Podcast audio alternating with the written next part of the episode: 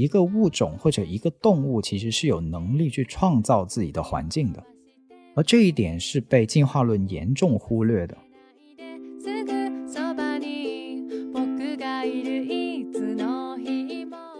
猫并不是去接受了那个控制，它没有成为那只去跳火圈的老虎，而是成为了它自己喜欢的生活方式的一只猫。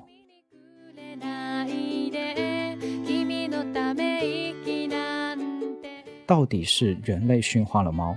还是猫驯化了人类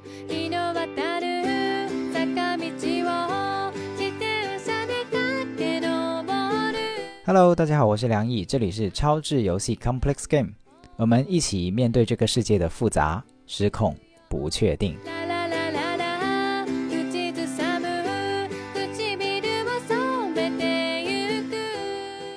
一集我想讲。猫，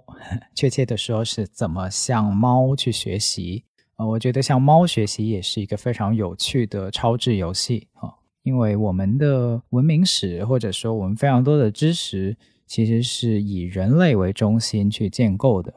那我自己也养猫啊，我养了猫几年的时间了。那我是观察到自己今年有一些对猫的观察以及感觉，就某些时刻是真的觉得我能从猫身上学到很多很多的东西。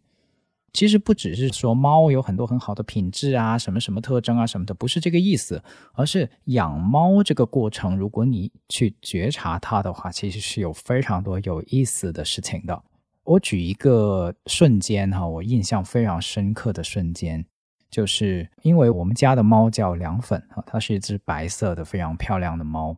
然后我跟委员长养它的时候，不知道为什么哈，我也不知道是恶趣味还是过家家的游戏，反正很快的就会把凉粉叫做女儿哈。这个呃委员长是妈妈，然后我是爸爸啊。然后在粤语里面就是啊啊爸爸啊妈妈啊蕾蕾这样子的去相互的称呼哈。呃，就比如委员长有的时候会说那个爸爸快去给女儿铲屎啊，就日常我们就会这样说。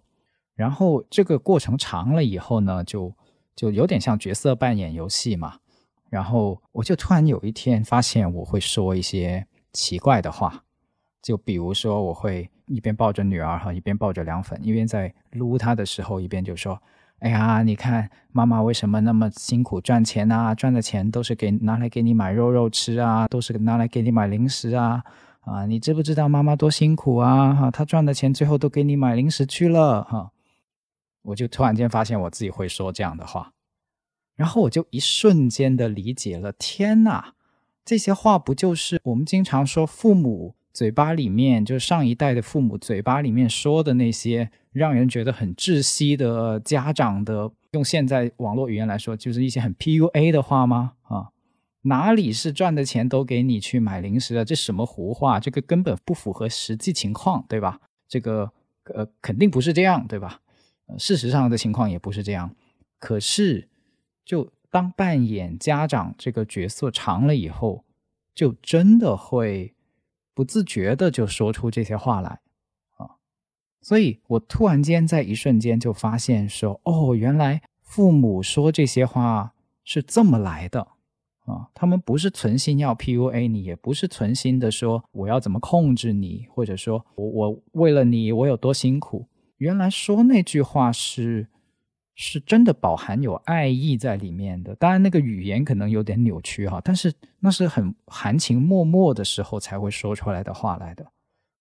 就是你想一下，我一边撸着这个猫，一边撸着这个凉粉的时候，其实是一个非常温柔的时刻来的，非常温馨、非常甜蜜的时刻来的。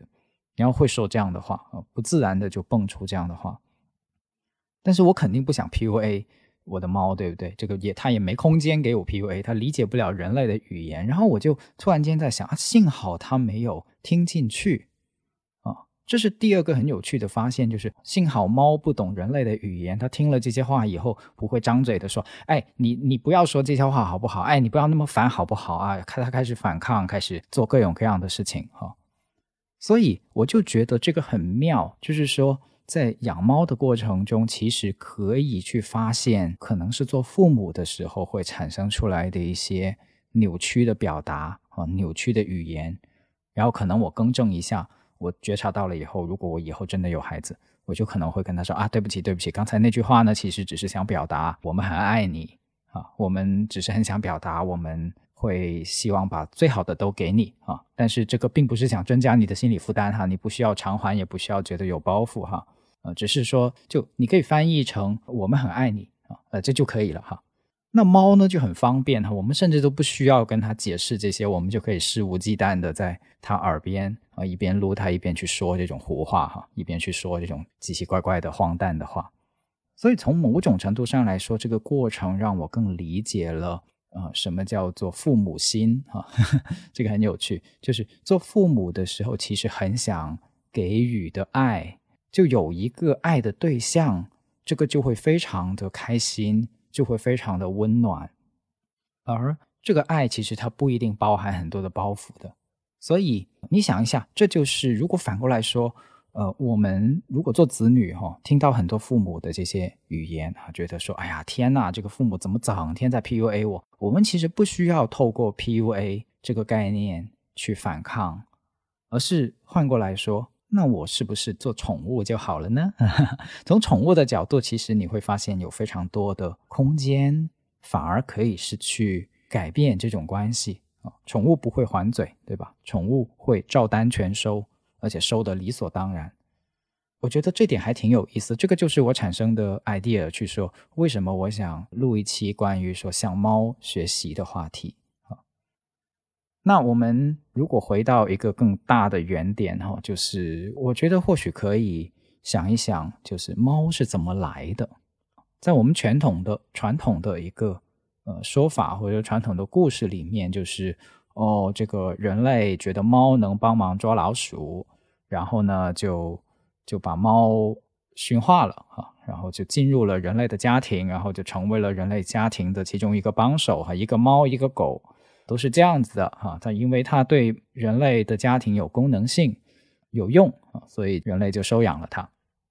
事实上是这样吗？啊，当然现在有一些学者的研究，有一些学术理论哈是持有这个观点的。但是我后来想了一下，觉得不一定对哈，或者说这个故事其实在学术界也是对它存疑的，就是说这只是其中一个说法哈，也有另外的一派说法，就是说其实收养猫做宠物。是因为人类有爱的需要啊，其实因为爱这个原因，所以才进入人类家庭的。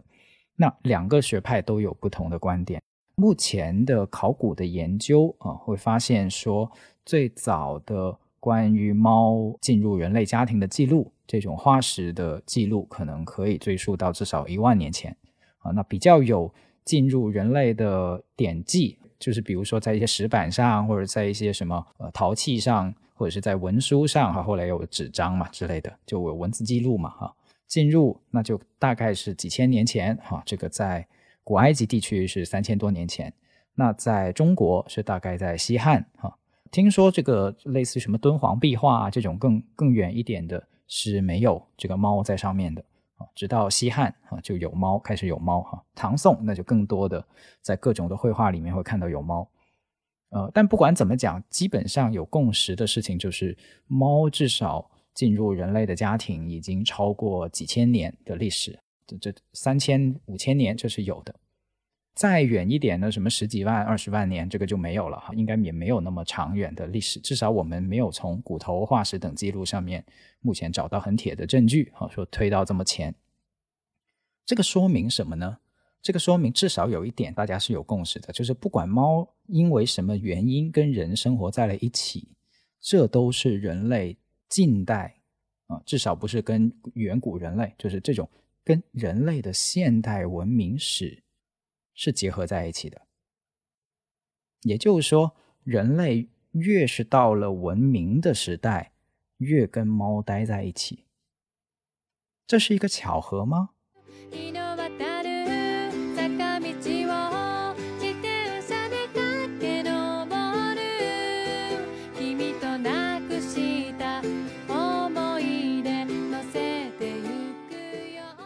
前段时间看一本书，哈，呃，这本书叫做《非掠夺的社交智慧以及共享式的领导力》。这本书里面，呃，那个作者是一个养马的人，哈，他从马身上学习到非常多这种共享式的、非掠夺式的这种智慧。我也推荐大家这本书。然后他就有讲到一个一个观察，或者说一个观点，他就说，到底是人类驯化了宠物，还是宠物驯化了人类？他说，在他的观察里面，当人跟动物一起去合作。一起去生活的时候，其实人类的内心变得更柔软了，变得更懂得去爱了，变懂变得更懂得去合作，相互关注彼此的需要，就相对来说就没有那么的去关注像竞争，要不要去战胜别人，以及唯我独尊，就人类的这个部分就变少了。他是一个养马的人，他他是从跟马的合作里面去看到这一点的。那我发现其实猫。可能也是，猫也可能是这样。就这句话非常打动我，就是到底是人类驯化了猫，还是猫驯化了人类？这个从我们目前的人类学研究里面，其实是有一些支撑的哈，或者说我觉得是不无道理的。就是什么是人类啊？如果你从一个人类学人怎么进化过来哈，这里面有很多资料哈，大家可以慢慢去看，其中有几个物种。跟人是走得很近的，从基因树的角度来讲，哈，像什么黑猩猩、倭黑猩猩、大猩猩，这个都是就是猿这个生物学的分类里面的几个分支，哈，就人人是其中一个分支。那如果大家感兴趣的话，可以去看老高有一个影片，啊，就就是专门讲这个的，他讲的非常好，非常清晰，也非常简单清楚，哈。然后里面就提到其中一个观点，也是人类学研究里面的其中一个观点，就是说，人类目前我们所知道的走出非洲的这一支人类，哈，就是最后碾压了其他所有的物种，然后成为了地球上的霸主的这个我们的祖先这一支，它有什么特点呢？它除了群居这个特点以外，其实它还有一个特点，就是它是吃肉的，它是狩猎的。而且是群体的去狩猎，所以这个这个古人类啊，它的战斗力特别强。我们的祖先是这么多种猿类里面战斗力最强的一只，它甚至有一个外号叫做“杀手猿”，就是它对其他物种的威胁度其实是最高的。它就像杀手一样的，它会杀掉其他的动物的这个能力，它是最强的啊，至少比它。呃，旁系的这个什么大猩猩、黑猩猩等等，都要来得强，因为其他的猩猩、其他的猿类，要么就吃素的，从来都不吃肉；要么呢是杂食性的，但是不是群体去捕猎的，就只是自己去搞一些什么呃呃小动物哈来吃，没有那么强的这种攻击性的。但是人类这个这个品种啊，它从最起点的地方开始，它就是一群杀手啊，战斗力特别强。可是杀手哎。杀手意味着什么？杀手意味着心狠手辣，对不对？心狠手辣跟我们后来人类这个社会的图景其实是对不上的。我们后来人类的这个社会图景里面，第一出现了定居，第二出现了很多的艺术，出现了我们社会里面非常有秩序、非常的文明。就是我们现在所说的文明，其实是一个非常温柔的概念，或者说温和的概念。虽然现在我们说，哎呀，人类有很多军队哈，这个人类的大部分智慧都花在怎么杀害自己的同类身上了啊。这个你看我们现在的武器多先进啊，什么航空母舰，什么极速炸弹，什么凝固汽油弹，哇天呐，人类真是杀害自己同胞的天才啊哈。是啊，所以这个就印证了人类就是杀手猿啊，我们是动物分支里面最适合做杀手的那一只，至少在祖先的起点上是这样。但是很有趣的事情是，人类没有停在这个杀手的特性上。就目前我们的社会来说，我们也发展出了大量的友爱、互助、帮助，就是我们刚才说的那些温柔的所有的东西。我们之所以还没有相互毁灭，就是因为有这个部分。那这个部分从哪里来的呢？既然人类的起点没有这个东西，那这个东西从哪里来的呢？我觉得有可能有一种可能，就像我刚才分享那个观点，是猫驯化了人类，是我们这些跟进入了人类家庭，或者说不只是猫，还有包括马、包括狗、包括象啊，有些地区是大象，这些跟人类形成了互助合作关系的动物，给人类带来了非常不一样的特性，那就是关爱。就是你撸，你想象一下，就是人类撸猫的时候，我们去撸一只猫的时候，我们去撸一只狗的时候，就跟它亲近，去跟它亲昵的时候。跟我们准备去猎杀一个动物，准备磨刀霍霍去干掉一个动物的时候，那个内心的状态有多么巨大的区别？这个在我们原来的动物性里面其实是解释不清楚，怎么会出现一个撸猫的动作的，对吧？就是如果你是一个动物占主导的思维的话，你就是想吃掉这只猫啊，对不对？啊，这这这么肥美啊！这只猫，你看哈，这个肥肥的后腿哈，那吃起来一定很不错。但是你去撸它的时候，你不是这样想的，你是在想哇，这只猫真的好柔软呐，好想去再吸一会儿啊。这个甚至你都不用过脑，不用有什么意识，它就是一种几乎是潜意识的反应，本能的反应，这也是你的本能之一。这个是你潜藏在你心底里面的其中一个本能。我觉得这个非常非常有趣，因为从某种程度上来说，这是不符合进化论啊，不符合所谓叫做社会达尔文主义这一套所描绘出来的的的社会图景的啊。社会达尔文主义怎么会出来一个人类喜欢猫、喜欢狗、喜欢马、喜欢大象，就不会出现宠物这个东西的？在社会达尔文主义的世界里面，它是解释不通的。就是如果你细细去想的话。社会达尔文主义，或者说达尔文的物种起源，他在讲的那种物竞天择、适者生存，物种是基因突变，然后经过了环境的筛选等等，他忽略了一个很重要的部分，恰恰是猫这些宠物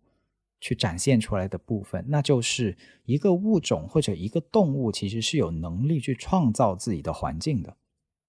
而这一点是被进化论严重忽略的。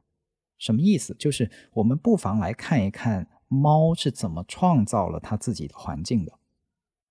它进入了人类的家庭，你想一想，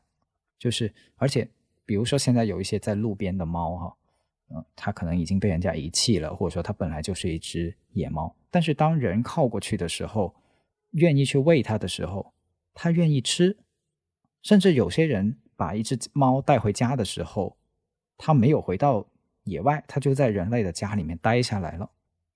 所以是猫在主动的选择它自己的环境。这个想法是我有一天看着我们家的猫哈，它就趴在我们窗边那里看着屋外的猫。我在那一瞬间去想，它它有没有意识到哈自己的待遇跟屋外的那些猫的待遇就完全不同？我猜有可能它是意识到的，甚至现在。有一个概念嘛，叫猫奴啊，猫奴，我们都是什么？我们都是猫的奴隶。这个就涉及到我待会儿想重点讲的一个问题啊，就是猫到底是我们的奴隶，还是我们是猫的奴隶？到底谁是主人啊？这个是个很有趣的话题。那继续去多讲一点，就是猫是在主动选择自己的环境，因为我在想，猫是怎么被驯化的？然后有一次，因为我有一个朋友是做这个动物训练的，呃，不是动物园那种动物训练，就是去训练狗，就是狗可能要经过训练，有一些狗不经过训练，它会随便咬人啊，所以他有这个服务，就提供这种服务去训狗，去避免一些人会受伤，然后也能更好的去养这个狗。然后我就问他说：“那猫能能训吗？”他说：“呃，猫不行啊，猫是训不了的啊，猫无法训练。”我就觉得这个很妙，就是。所以是不是这样子？就是我们以为，就是人类只是以为自己驯化了猫，但其实猫一直都没有被所谓叫做驯化，就它没有成为像巴甫洛夫的狗这样子。至少巴甫洛夫的狗这种形式在猫身上是完全行不通的。就比如说你透过揍一只猫，让它更听话，或者是透过多给它喂零食去收买它，就这两个动作在猫身上似乎都是不可行的。至少是你没有办法透过这种奖励和惩罚的方法去把猫培养出某个特定的动作，这个好像是不行的。当然有人说啊，不对，那个什么呃，老虎去爬火圈、跳火圈，那个呢？那个怎么说哈？但至少在我目前来说，哈，大量的我身边养猫的朋友，我从来没有见过一个人可以用这种方式，或者说猫很巧妙的让人觉得是不要干这些事情会比较好啊。它选择环境跟造就自己环境的方式，它不仅是说我进入人类的家庭。他也想了一些办法来让他跟人类之间的关系没有变成像老虎跟人类的关系啊。老虎跟人类的关系就是老虎要么只能待在动物园，要么只能待在马戏团。所以你想一下，如果猫是有智慧的话，这个猫的智慧非常可怕。这个猫的智慧非常可怕，它的智慧高到人类在它身上都甚至没有去去调教它去。让它变成一个表演性的动物的欲望，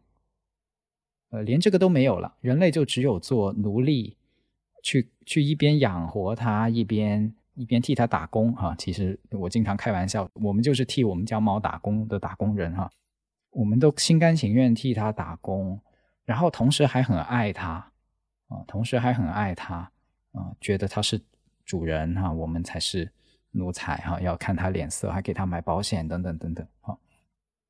所以这是特别特别有意思的一点，就是我们不妨问一个问题：就是猫到底做对了什么，来获得了他今天的待遇？猫做对了什么啊？如果你这样想的话，你会发现哦，猫可能做对了很多事情哈。猫有各种各样的行为模式，然后最后导致了它成为了现在这样的角色。OK。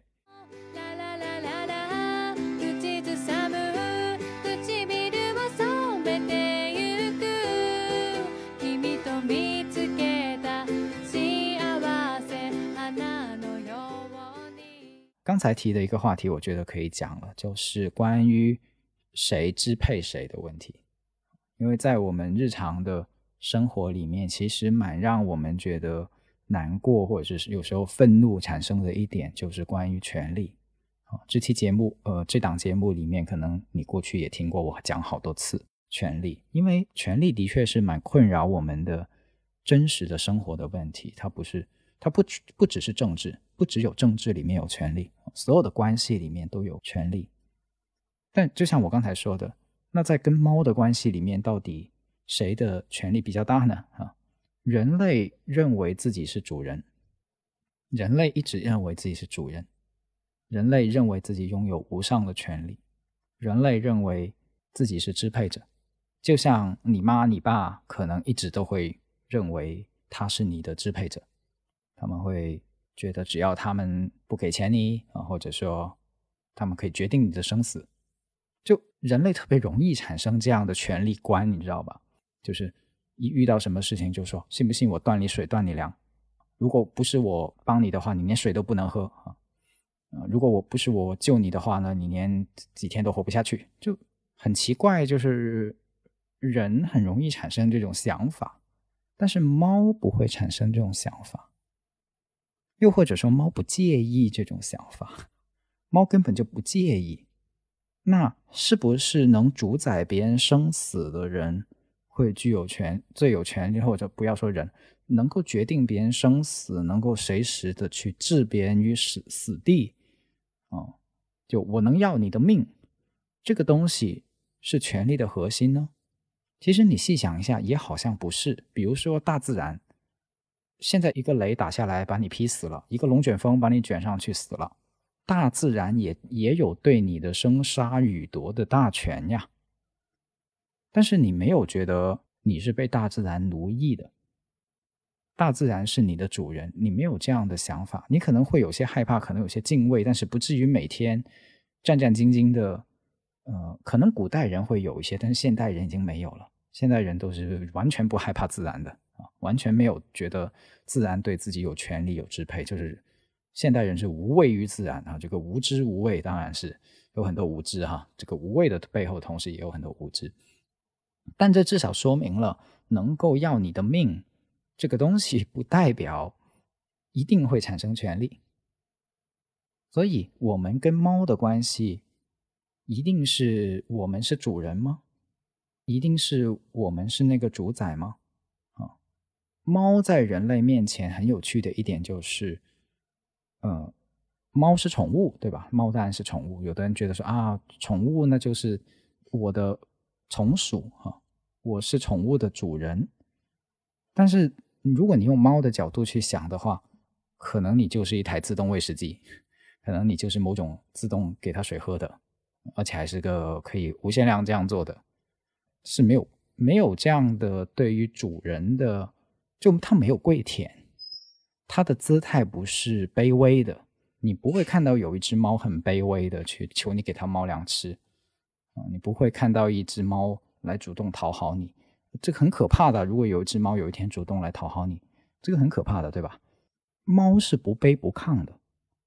猫在接受你的。爱接受你的照顾这个问题上，可以用什么来说？就是照单全收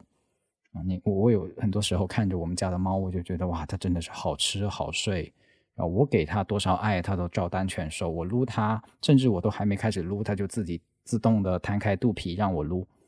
多大方啊！它想要爱，它想需要爱，它也不抗拒，但是它也不透过这个东西来控制我。啊，反正他就是欣然接受啊，用一个词去形容的话，他就是欣然接受。所以猫是很有智慧的，从这个角度来讲，它跟我形成了很好很好的关系，就是给予爱跟接受爱这件事情都显得特别自然。那你想一下，因为最初我说我们在玩过家家的游戏哦，我是爸爸，委员长是妈妈，然后那个我们凉粉是女儿，这个亲子关系多融洽。很多人会在我们这代人里面非常困扰这个亲子关系，或者说家庭关系、隔代的关系、跟父母的关系。我觉得这真的是有很多猫给到我们启发的东西。那如果小结一下，就是像刚才说的，第一，做猫做宠物好吃好睡啊，来者不拒，但同时也不用刻意去讨好跟跪舔。第二，就是人类有的时候会口嗨，好像我口嗨，或者父母会口嗨。就不要还嘴啊，不用还嘴啊！他不是说给你听的，他是说给他自己听的，他是说给他自己的爱的那个很温柔的状态去听的，他在表达他的爱。所以猫就猫猫的反应是什么？猫对于我的这种胡话口嗨的反应，就是用四个字来形容，就是成人之美。他也不还嘴啊，他他也照单全收，成人之美啊，他让我说，随便我说，他没有反驳我，然后。猫呢，就是我观察我们家猫还有一个特点，就是如果突破了它的底线，就是有的时候我们比如说撸它，啊或者是把头埋进它的肚子里面蹭啊蹭太多了，它不舒服啦哈什么的，然后呢它也会开始生气啊，它生气它的表情会真的不一样哦。然后它到它很生气的时候，它会做什么？就是拿一拿个爪子来招呼你啊，把爪子呼你脸上哈，或者说它会咬一下你。但是我会发现它这个爪子啊。跟这个咬，它是很注意分寸的，它没有咬破皮肤，它就轻轻的咬，你也会觉得痛，但是它不会咬破你的皮肤，就是说它非常注意分寸，它知道要让你知道说，哎，等一下，这是我的底线啊，你不要再过底线了哈，我会一爪呼你脸上哈，但是我不会第一下就亮爪子，然后把你的脸抓破，或者是把你的手咬破，我会很注意分寸啊，让你知道说我不舒服啊，你不要再来了啊，我会自卫的啊。这是正当防卫啊！你不要再来了。然后它有的时候也会逃跑啊，就是你弄得它不舒服，它就逃跑啊，你就失去它了。所以猫也会给你这些，让你知道它的底线在哪里的这样一些反应。我觉得这些都是很值得我们去学习的。我们跟人的相处哈，就是你看猫多大方，然后猫也有多有底线，多有边界啊。猫猫会告诉你它的边界在哪，然后你还你还不会因为它有边界，所以就就记恨它。啊，你只会第二天起来又诚诚实实的、老老实实的又给它铲屎啊，又给它喂粮，对吧？这个猫真的是很厉害哈，所以从这个角度来讲，所以宠物的本质是什么呢？我突然间发现，如果你觉得亲子关系真的很困难，我觉得做宠物就好了啊，嗯，做一个宠物，然后。对方给你的爱就照单全收，我知道这很难，因为在很多人的感受性里面，这个父母太具有压迫性了，父母太具有控制控制的欲望了。但是猫并不是去接受了那个控制，它一直没有接受那个控制，否则的话，听这期节目你就会知道，否则猫就会成为真正意义上被驯化了的动物，它没有成为动物园里的老虎，它没有成为每天因为呃父母的教训就变成了那只去跳火圈的老虎，而是成为了他自己喜欢的生活方式的一只猫。这是很耐人寻味的，就是说它没有跪着，它没有跪着去活，它是宠物，但是它没有跪着。啊，我们经常天天每天都在想，哎呀，怎么样？我反抗不了权力啊，这个权力每天都无限大，然后日益的变本加厉，然后就好像随时能够把我怎么怎么样。你就去看看猫，你就好好想一想猫，猫是怎么做到的？人类拥有这么这么强大的生杀予夺的权利，但是甘于在猫面前自称为奴啊，自愿为奴，自愿的只给予爱，并且猫不用跪着活，不用做跳火圈的老虎，不用按着人类的意图去表演，不用去做自己不愿意的事情，甚至有一些猫会。离开家里面的范围哈，就出去溜达、出去玩，然后什么时候再回来？或者有的人是这个猫一出去哈，就几个星期、几个月这样子再回来，就所谓叫高冷哈。但是高冷就意味着他有自己的生活方式，他可以过自己的生活方式，但他同时也能接得住人给他的爱，人类给他的爱。爱，这是一个很有趣的。呃，特性跟角色来，他是怎么做到的？我就再问一次，猫做对了什么，能让它这样去活着？喵星人如果他是一个超级有智慧的外星人，喵星人做对了什么，来让人类如此心甘情愿？但是很有趣的是，猫做到了这样，但人类没有屈辱感，猫没有反抗，猫没有颠覆掉人类的社会结构，但是人类也没有屈辱感。也就是说，他没有形透过形成一个反向的权利 power 哈，他没有透过形成一个反向的压迫性的权利，去取得了自己的生活方式，这是怎么做到的？所以这里面有很大很大的智慧哈，就是我觉得想想都觉得这里深不可测。不信你看看，可能你身边也有一只猫，你去看看它，好好看看它，以及看看它的祖先怎么去获得了它现在的生活方式。它又不用上班，对吧？它不用上班呢，它不用九九六啊，它不用想着我我下一期节目要录什么，这些它都不用想。但这这也代表着他可能失去了一些快乐哈。那个录节目跟大家交流，跟你们听，这不只是负担，这是一件对我来说非常快乐的事情，非常有意义的事情所以我也谢谢大家一直听到现在。我突然间觉得这是一件多么有意思跟多么。让我觉得幸福的事情，所以谢谢你们。